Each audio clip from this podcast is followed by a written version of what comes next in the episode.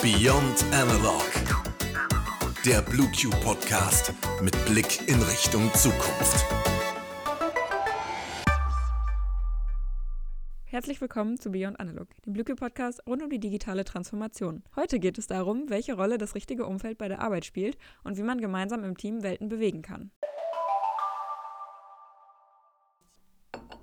Na, Maike, wie war dein Arbeitstag so bisher? Ich kann das ja leider Ja, war ganz gut. Also ich kann mich nicht beschweren. Ich kann es ja leider gerade nicht einschätzen, weil wir uns nicht wie sonst gegenüber sitzen. Aber naja, ich muss sagen, wenigstens die Pause muss ich ja irgendwie mit dir verbringen. Und heute nehmen wir ja sogar noch dabei auf. Also es ist ja sogar eine Pause mit Arbeit. Aber immerhin schöne Arbeit. Oh ja, wenigstens meine Pause muss ich mit dir verbringen, sonst wird mir mein Arbeitstag definitiv zu lang. Und ja, bisschen Arbeit ist ja dabei. Aber schlürfen wir einfach gemütlich nebenbei unseren Kaffee und dann geht das schon. so wie wir übereinander reden, könnte man echt denken, wir können gar nicht ohne einander. Aber ich muss sagen, ehrlich gesagt ist es auch so ein bisschen so. Ähm, ich muss sagen, ich bin schon immer echt auch traurig, wenn du Urlaub hast und ich dann ganz alleine arbeiten muss und niemanden zum Quatschen oder Kaffee trinken habe. Mhm. Ganz alleine, du Arm.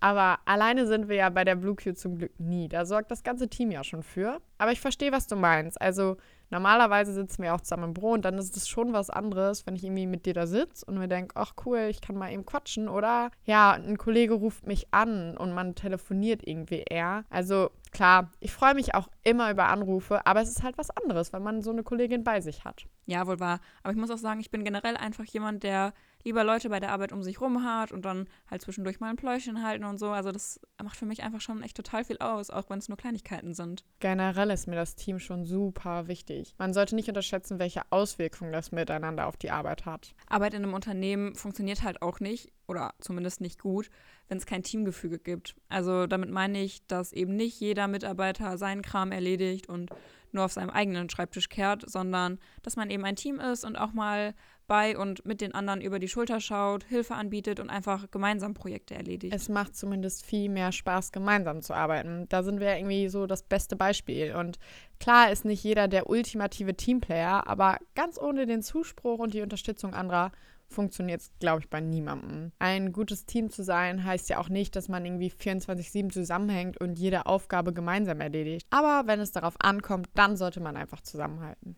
Ja, das meine ich ja auch gar nicht. Natürlich hat jeder seinen eigenen Bereich und seine eigenen Aufgaben, aber oft bestehen Projekte ja eben auch aus verschiedenen Bereichen. Man ergänzt sich halt. Und sagen wir, wenn einer dann zum Beispiel die technische Expertise hat zu einem Thema, zum Beispiel Microsoft 365, der kann das dann vielleicht implementieren, kann aber möglicherweise die Infos nicht so gut an den Kunden bringen, wie dann zum Beispiel die Zusammenarbeit damit optimal gestaltet wird und dann eben über die Technologie hinaus. Das kann ein anderer Kollege oder eine andere Kollegin dann vielleicht besser und diese Person übernimmt dann die persönliche Arbeit mit den Kunden und die Beratung an dieser Stelle. Sich ergänzen ist wirklich eine gute Grundlage für Teamwork und dein Beispiel fand ich auch ziemlich gut gewählt. Ich muss auch sagen, dass mein Job noch so gut sein könnte, wenn das Team nicht passen würde, dann wäre ich da wahrscheinlich raus. Sonst fühle ich mich wirklich unwohl. Ja, man muss ja auch gerne zur Arbeit kommen, ne? Das ist bei mir nicht anders.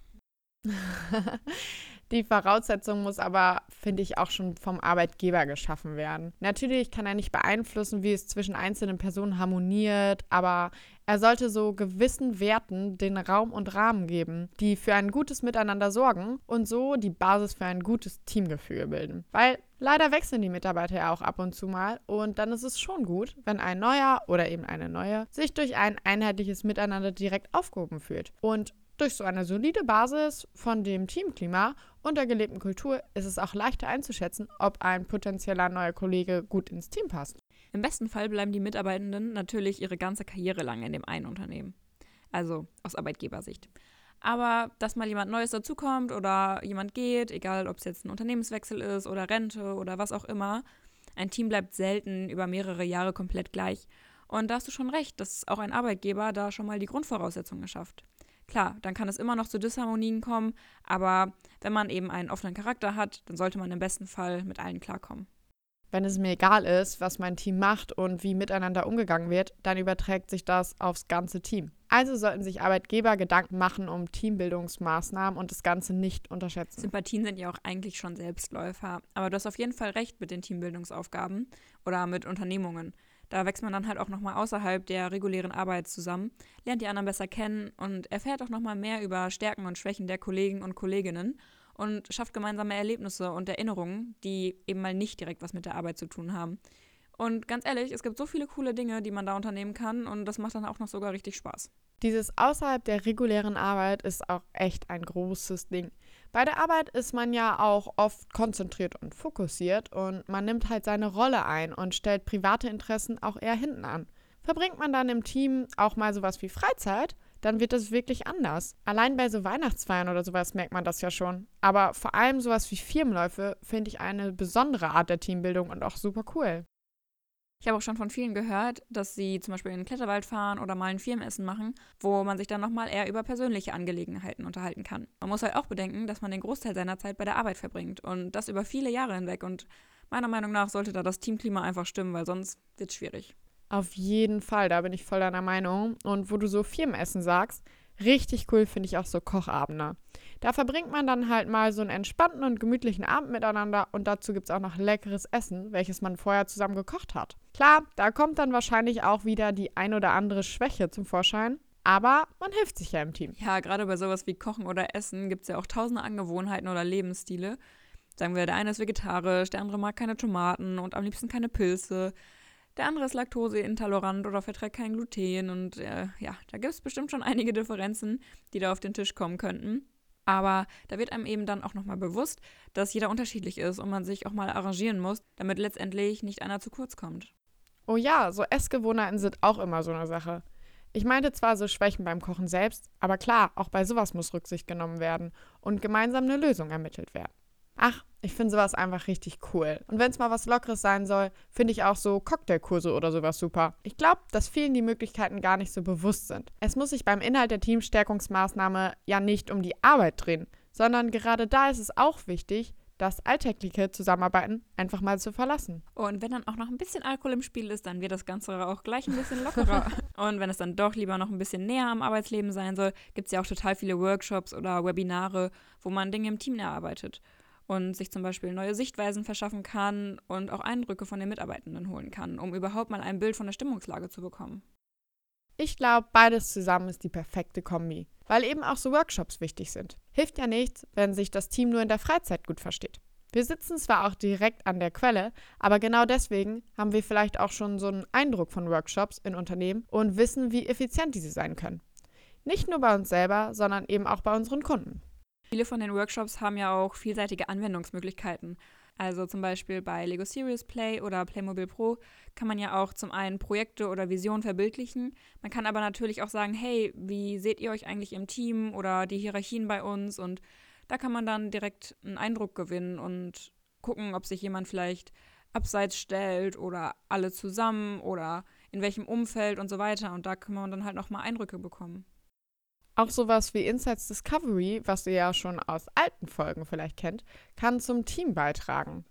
Nur um es noch einmal kurz aufzufrischen, es geht dabei um ein Persönlichkeitsprofil. Das Profil wird auf Basis eines Fragebogens automatisch generiert und auch die Zuordnung und die Ausprägung der vier Farbenergien.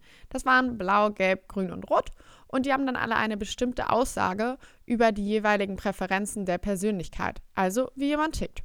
Und ja, diese werden in einer auf dich zutreffenden Gewichtung angeordnet. So weiß dein Team, dich grob einzuschätzen und mit dir besser umzugehen. Ja, wie gesagt, ne, also da gibt es ja verschiedenste Möglichkeiten und wir als BlueQ schauen ja auch immer noch nach neuen Möglichkeiten und Angeboten. Apropos, es kennen ja auch erst wenige die neue Methode aus unserem Repertoire. Und die hat es natürlich auch nochmal in sich. Könnte man auch gut nutzen, um ein paar Ideen für Teamstärkungsmaßnahmen zu finden.